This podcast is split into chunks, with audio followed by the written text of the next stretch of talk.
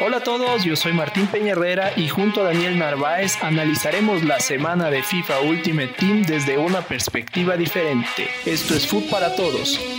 Bienvenidos. Hola amigos, ¿cómo están? Bienvenidos al episodio número 14 de Food para Todos. Yo soy Martín y hoy como siempre me acompaña Daniel. ¿Cómo vas amigo? Todo bien, pana, gracias. ¿Tú cómo estás?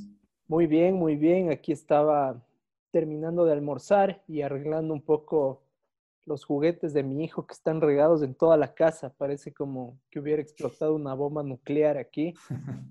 Es la vida del padre. Nunca más vuelves a tener una casa linda. No sé a qué edad uno vuelve a tener un espacio chévere y, sin desorden. Y su área de juegos coincide que es en mi área de juegos, o sea, donde está mi play. Así que Mala decisión. Estaba arreglando un poco esto, pero yo sé que la arreglo ahorita y probablemente hoy de noche que regresemos del trabajo va a estar nuevamente hecho un desastre. Así en todo que, caso, está recibiendo la buena influencia del PlayStation ahí al lado, cualquier rato empieza a ser juguete. Sí, sí, sí. Hoy día, hoy de mañana, antes de ir a trabajar, jugué un partido rapidito y estaba mi hijo aquí eh, metí un gol y se quedó, se quedó viendo, o sea, el control, viendo la tele, entonces yo creo que ya va asociando un poco qué es, qué es el control y para qué sirve. Sí, a mi hija le gusta, bueno, mi hija es un poco más grande que tu hijo, pero es igual, se siente en mis piernas y me señala el control para que empecemos a mover y ve más o menos lo que pasa, ¿no? Entonces, claro, creo que es un poco más fácil el inculcar por alguna razón extraña el FIFA en un hombre que en una mujer, pero igual haré mi trabajo para que mi hija se sienta a jugar conmigo. Dentro de unos años será el Ultimate Team de Daniel y, y Rafa. Claro, claro. Yo también ya estoy pensando en el Ultimate Team que voy a tener con Samuel. Pero amigos, no nos juzguen, no, no somos malos padres, no somos malos padres, no estamos exponiendo a nuestros hijos a este tipo de cosas. No van a abrir packs. no van a abrir packs, sí, no van a tener plata para abrir packs, como los papás. Em, tenemos hoy día, bueno, un episodio importante porque el día de mañana termina la primera temporada de FIFA 22 y con esta nueva temporada eh, vienen algunos cambios, algunos cambios que creo que son importantes eh, mencionar y que son importantes que ustedes tomen en cuenta. Así que, eh, no sé, Daniel, si quieres tal vez ir conversando un poco de estos de estos cambios que va a haber en la, nueva temporada. Perfecto, yo les cuento un poco de lo de Division Rivals, luego creo que tú profundizaste un poco más sobre las implicaciones en Food Champions, pero vamos punto por punto. Primero, todos sabemos que las temporadas son finitas, ya se habían hablado eh, este, este concepto previamente y se había conversado que eh, iba a haber relegación de divisiones en Rivals. Inicialmente nadie estaba muy claro de cuántas eh, temporadas, de cuántas, perdón, divisiones íbamos a descender cada uno. Eh, y se pensaba, o al menos yo pensaba erróneamente, que si estabas en élite ya no te relegaban y que te mantenías en esa, en esa división. Resulta que todos vamos a ser relegados indistintamente de la división y lo único que cambia realmente es cuántas divisiones te relegan en función del resultado que tienes actualmente. Entonces, si estás en una división 9 o 10, no existe relegación. Te vas a mantener en la 9 y 10. Consideran que estás lo suficiente. Obviamente de 10 no te pueden relegar, pero en 9 también van a respetar tu posición. Si estás en la división 7 u 8, te van a relegar una división. Es decir, si estás en la 7, te vas en la, a la 8 y si estás en la 8, te vas a la 9. Eh, de las 6 en adelante, te van a relegar dos divisiones. Es decir, si estás en la primera división, te vas a la tercera, si estás en la segunda, te vas a la cuarta, en la tercera a la quinta y así sucesivamente. Dos divisiones. Y en élite también eh, van a relegar dos divisiones, lo que implica, por ejemplo, en mi caso muy particular, yo estoy en división élite. Actualmente tengo 1840 puntos en esta división. Yo pensé que eso récord lo iba a lograr mantener, pero resulta que voy a empezar desde segunda división nuevamente, lo cual es una pena desde el punto de vista de recompensas. Ya me había acostumbrado a tener cuatro jugadores rojos a la semana, pero bueno, ahora toca luchar un poco para volver a ascender y volver a llegar a las divisiones de élite tan pronto como sea posible.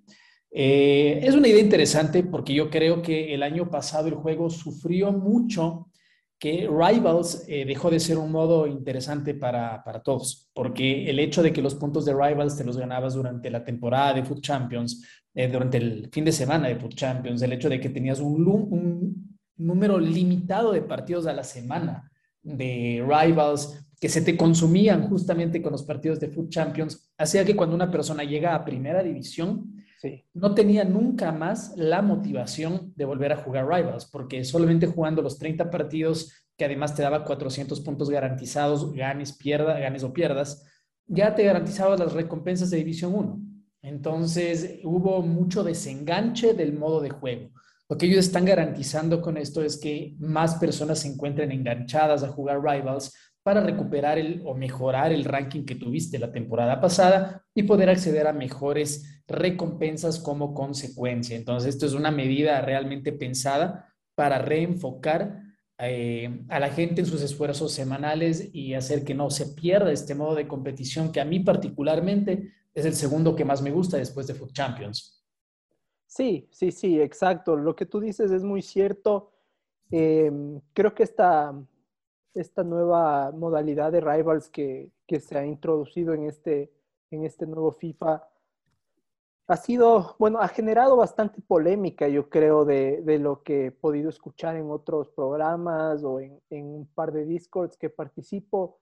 La gente no está contenta del, todo con, cómo funciona el tema. Yo personalmente te cuento mi experiencia. Em, para mí ha sido un poco raro bueno, llegué, estoy ahorita en División 1, en, perdón, en División 3, pero estoy en Ranking 1. Em, no, no creo que llegue a, División 2 hasta que se acabe la temporada, pero eh, en la División 3 sí tuve algunos problemas. O sea, voy dos semanas, me parece, en División 3 y ganaba, ganaba un partido, perdía dos. O sea, ese era un poco... Te mantenías en el checkpoint. Sí, entonces yo creo que ese era un poco mi nivel, pero creo que tal vez sí me hubiera beneficiado un poco, al menos motivacionalmente, que exista una relegación para también poder recuperar un poco de confianza, recuperar un poco de nivel, porque llegó un punto en el cual me estaban, me estaban azotando y, lo único que me salvó en realidad eh, es hacer un cambio de formación que ya les voy a contar después, y, y así recuperar un poco la motivación, ¿no? Em, ¿qué, ¿qué, otros cambios crees que tenemos eh, que valen la pena mencionar que, que, que, van a venir con la nueva temporada? A nivel de Food Champions, ¿cómo están las cosas, Martín? Bueno, a nivel de Food Champions, actualmente se necesitan 1.500 puntos para poder jugar los playoffs. Em, de lo que entiendo, ahora se van a necesitar 2.000 puntos, que para un jugador tal vez de división élite, obviamente hasta división 3 tal vez o 4, eh, no debería ser mayor problema tener los 2.000 puntos porque ya recibes una buena cantidad de puntos por cada partido ganado o empatado o incluso perdido. Y em, no se diga una persona que juega Foot Champions, recibe igual puntos por, por jugar Foot Champions dentro de sus rewards. Eh, lo que creo que va a suceder es que una gran parte de los jugadores más casuales eh, no van a tener acceso a esta modalidad y es una pena porque la, la motivación, digamos, de, de, muchas personas es justamente jugar Foot Champions porque, bueno, obviamente es del torneo de fin de semana, tiene un gran atractivo. Eh, recompensas que... Este año las recompensas son excelentes. Yo creo que se va a abrir muchísimo más la brecha. Los jugadores eh, buenos, top, o, o bueno, más o menos los jugadores con un buen nivel eh, que logren acceder a estas recompensas se van a despegar del montón y los jugadores casuales van a quedar un poco más relegados en ese sentido. es, ahora sí yo pienso que es una especie de, de Champions League. Eh, va a ser bien difícil clasificar. Yo la verdad es que es, pienso que el nivel de jugadores con los que me voy a encontrar en los playoffs va a ser mucho mayor al que me he encontrado ahora.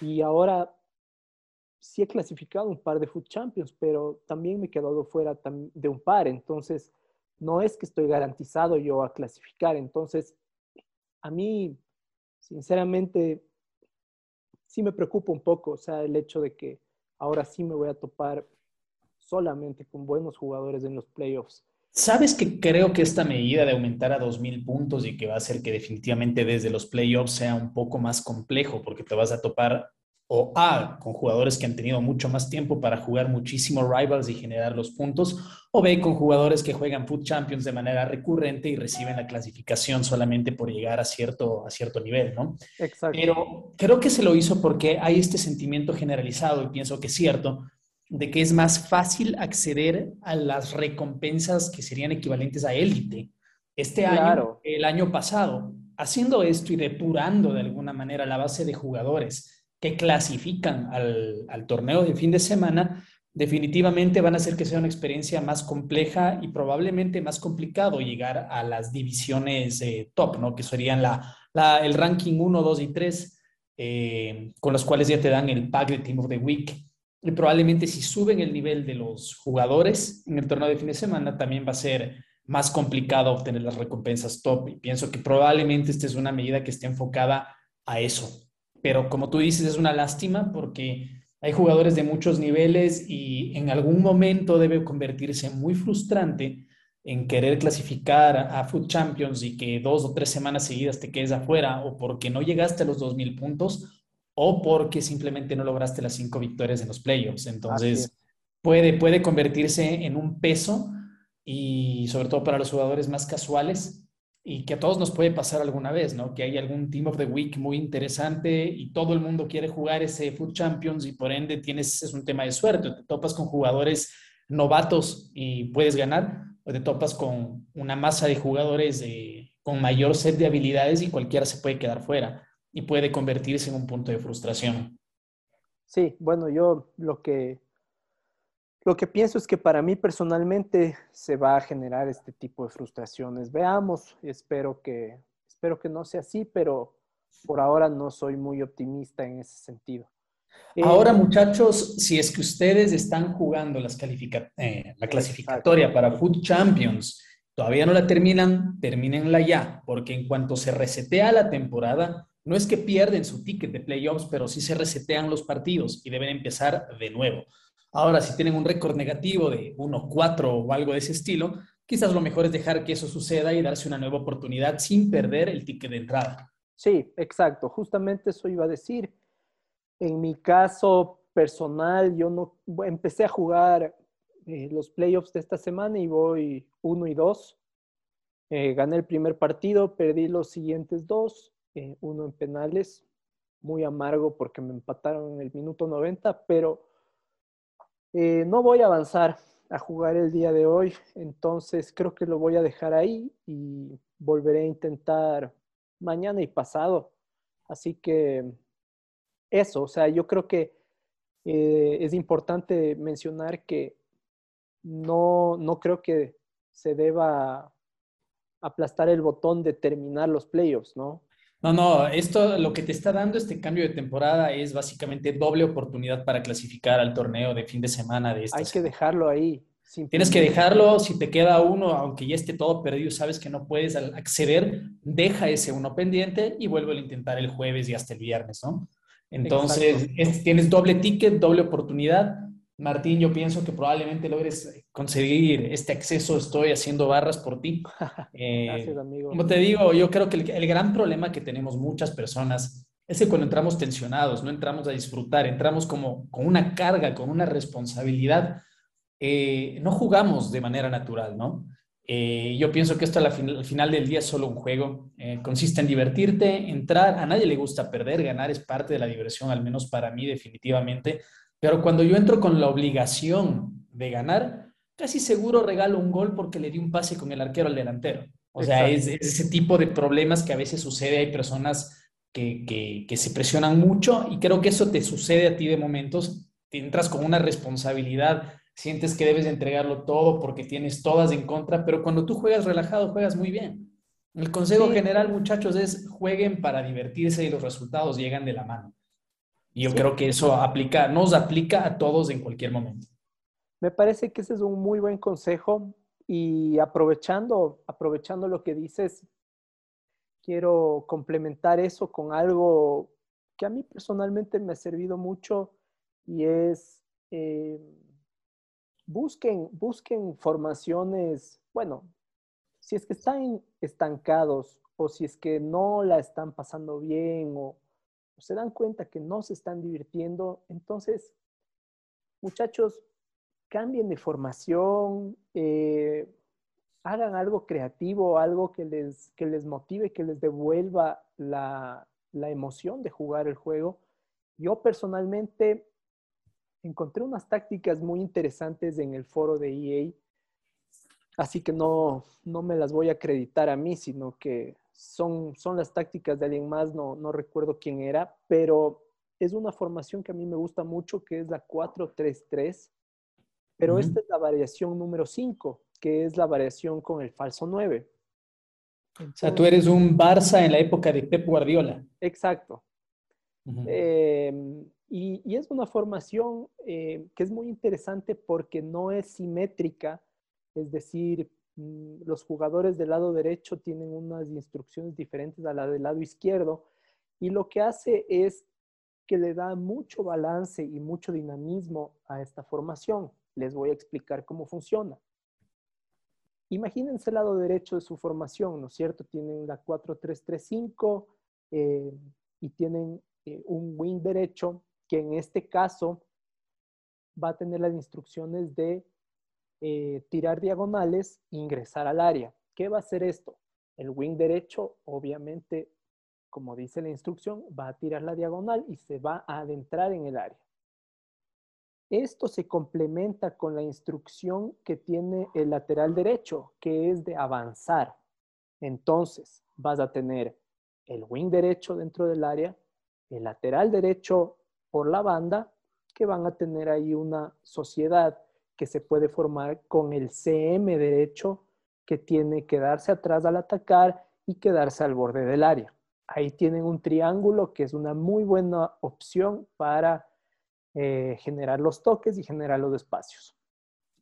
Oye, Martín, y esta, primero me parece que en ataque es muy eficiente cuando tú tienes esa suerte de overlap, de superposición de lateral con alero se generan opciones de ataque muy buenas y cuando tienes un CM orientado al ataque puedes generar triangulaciones muy peligrosas. Definitivamente para mí las triangulaciones es tanto en la vida real como en FIFA, en esto hay que decir que es una buena simulación de cómo funciona el fútbol, eh, es la mejor forma de abrir espacios, ¿no? De, como de poner carnadas para que te salga el defensa y como estás en un triángulo de pases, pues abres espacios muy bien. Pero la única preocupación que yo tendría en esa alineación es la de exposición por la banda. Una vez que sube tu lateral, si por desgracia fuiste impreciso en, una, en un pase, eh, estás muy expuesto a un contragolpe. ¿Tienes alguna instrucción especial en tu CDM, en tu MCD, para, para, para, que te cubre estos huecos? En este caso, obviamente, tienes, tienes ese riesgo que tú mencionas, ¿no? Y es muy real.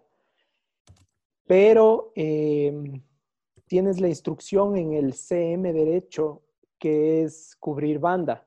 Entonces, cuando ya este CM ve que la posesión está perdida, que la tiene el otro equipo, este CM cierra un poco esos espacios. Además, el CDM tiene la instrucción de eh, meterse entre los defensas. Entonces, sí se forma una especie de línea de cuatro cuando no tienes el balón. Ok. Em, el, C, el lateral izquierdo tiene las instrucciones de quedarse atrás al atacar, mientras que el CM izquierdo tiene las instrucciones de adelantarse y de entrar al área al remate. Esto se complementa muy bien porque el wing izquierdo en este caso tiene que darse en la banda. Entonces, eh, tienes una suerte de línea de cuatro en ataque y, claro, es, es una formación en la que tienes que mantener la posesión de la pelota. No puedes jugar aceleradamente ni muy apresuradamente, porque si es que pierdes la pelota, quedas expuesto atrás. En todo caso, es algo poco común y yo creo que la mayoría de jugadores cuando se encuentran con alguien que juega una formación que no es común, tienen un poco de problemas para ajustarse. Em, igual, pienso que como en toda formación, el tema de la práctica, de estar familiarizado con las posiciones de los jugadores es fundamental, ¿no?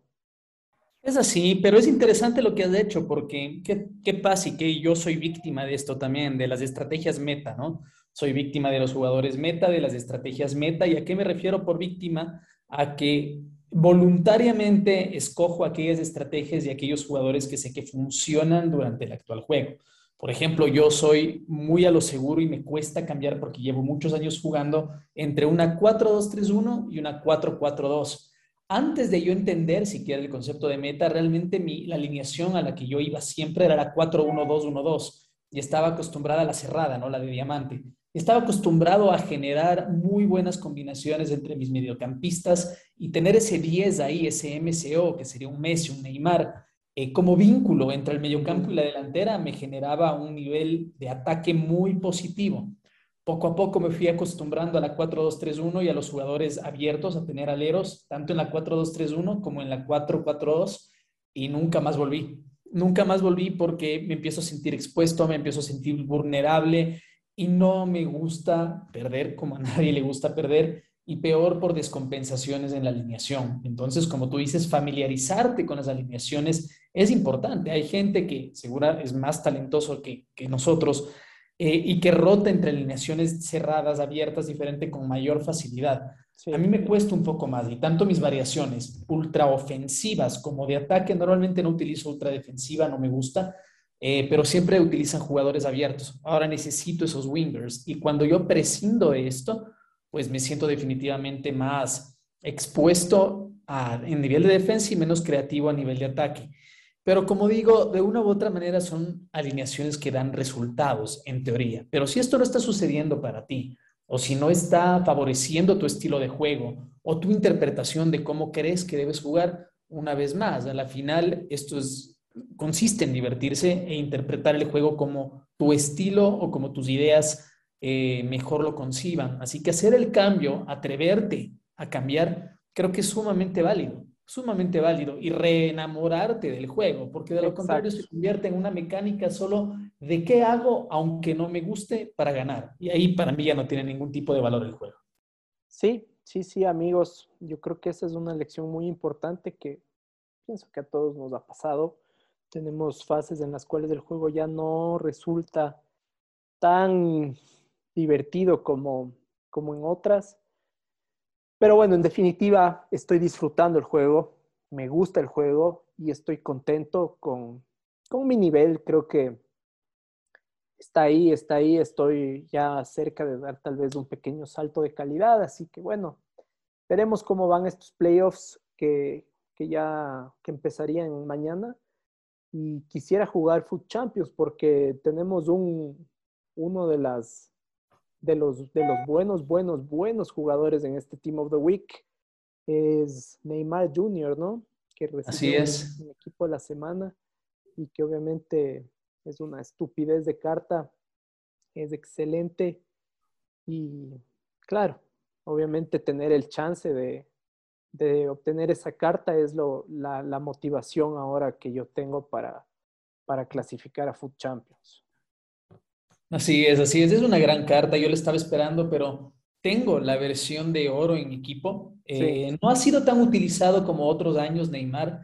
Eh, creo que las, la realidad o la razón es que le bajaron un poco en tiro y realmente la gente, no sé si como una percepción real del performance de la carta o solamente por papel, decidieron que no era tan bueno. A mí particularmente me sigue gustando, yo lo utilizo como alero izquierdo, me encanta la agilidad que tiene, el 5 de pierna mal, el 5 de habilidades, creo que es una, una carta muy top, pero lo tengo ligeramente fuera de química, porque lo tengo en una posición de CM cuando él es LM, entonces lo tengo con 7 y si me hubiera encantado que el, que el, equipo de la semana sea MCO, ¿no? Eso me hubiera permitido generar 10 de química que para ciertas personas con neurosis de este estilo como yo, nos cuesta ver una carta en menos de 10. No me gusta ver ni una línea roja, peor una química por debajo. Pero habiendo dicho eso, creo que es una gran carta. Espero que me acompañe la suerte. La verdad, tengo no sé cuánto, como 15 rojos en mi club y no tengo ninguno utilizable en el equipo que manejo. El mejor que tengo es Phil Foden de 86,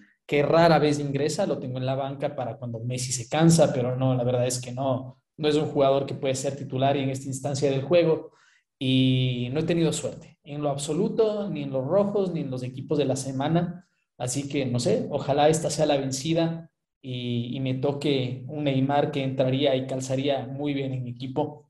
Pero bueno, hay que ver, ¿no? Porque pensando en comprar inclusive la carta en el futuro, realmente uno no sabe ya ni siquiera cuál es un buen momento, ¿no? El mercado ha estado loco y ahí lo desplomó. Tuvimos unos días de crash de mercado terriblemente fuertes, motivados por el preview pack de 50 mil monedas, ¿no? El de 12 jugadores especiales. ¿Cómo viviste esto tú, Martín? ¿Tenías alguna inversión? Por suerte no, amigo. Lo único que tenía era invertido en Fodder.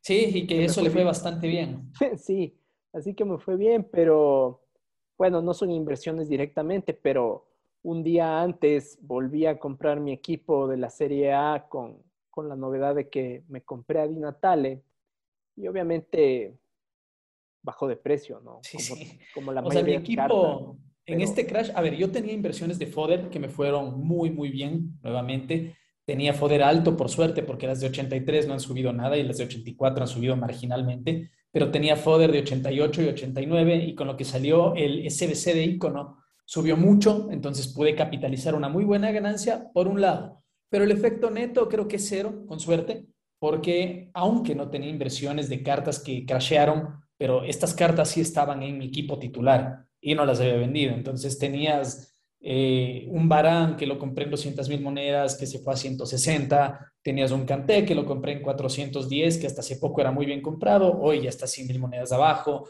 un Mbappé que lo compré en un millón y medio, que hasta hace una semana estaba en un millón 700 y que hoy está en un millón 380. Bueno, he tenido pérdidas cuantiosas eh, en el valor de mi plantilla titular que me afecta y no me afecta porque es una plantilla lo suficientemente meta como para aguantar todavía un par de meses.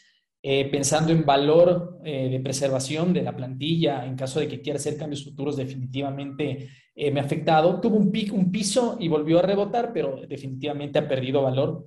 Mbappé no se llegó a recuperar nunca más a los valores en los que estaba. En definitiva, no me importa mucho porque no era inversión, pero definitivamente pensando en cambiar otro jugador, tenía puesto el ojo en un par de iconos, ahí sí me afecta, ¿no? Porque acabo de perder valor relevante de mi capital disponible.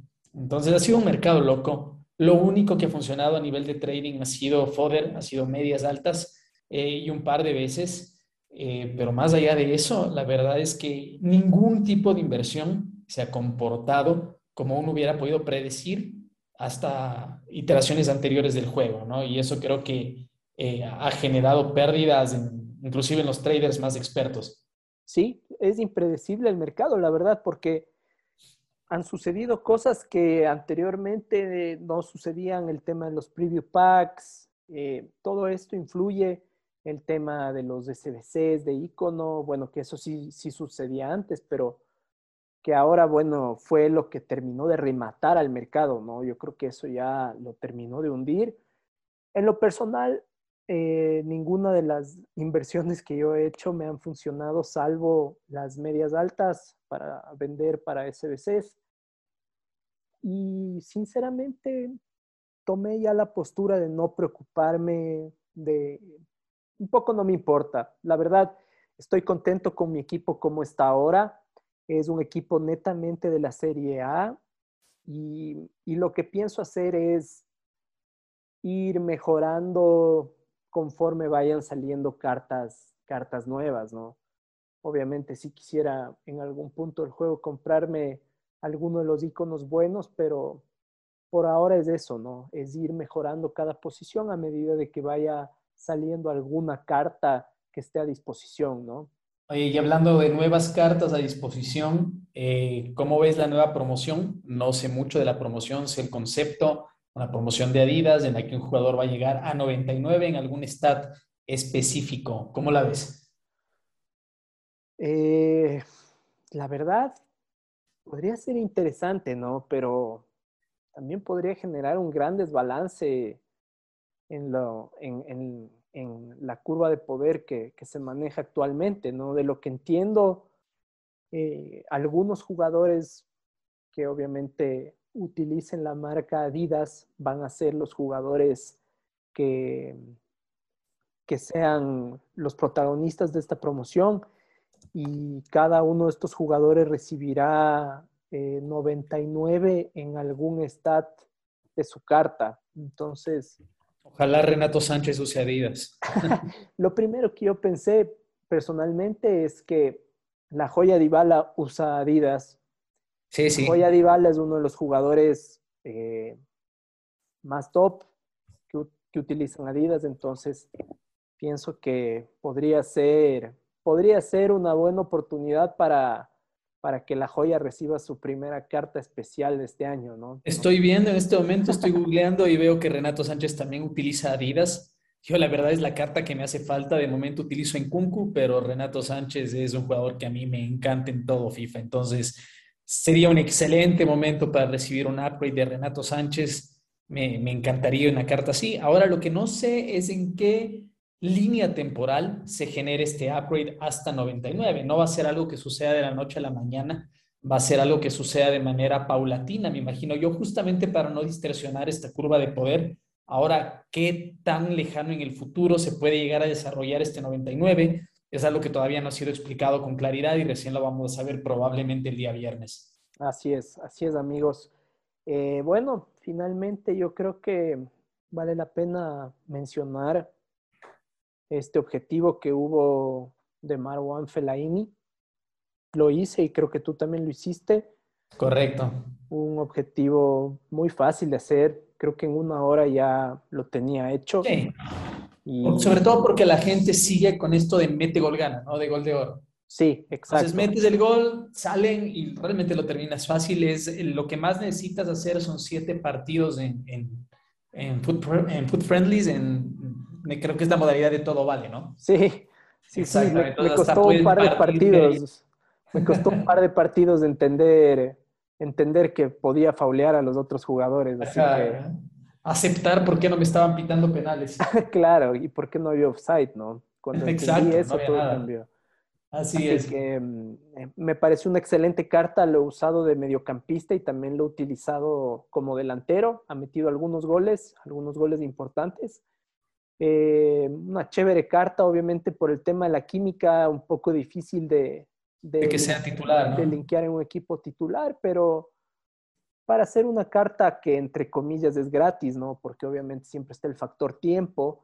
Eh, me parece una super carta, ¿no? Una super, super carta y me ha encantado. Tiene el afro en el juego, tiene un afro gigantesco, entonces eh, es muy chévere. Es una suerte de Gullit belga. Exactamente, es un Gullit belga. Así y se, me imagino que se lo siente más flaco que Gullit, ¿no? Porque Gullit lo que se siente es realmente estás jugando con un monstruo. Yo pocas veces he jugado con Gullit, amigo, entonces.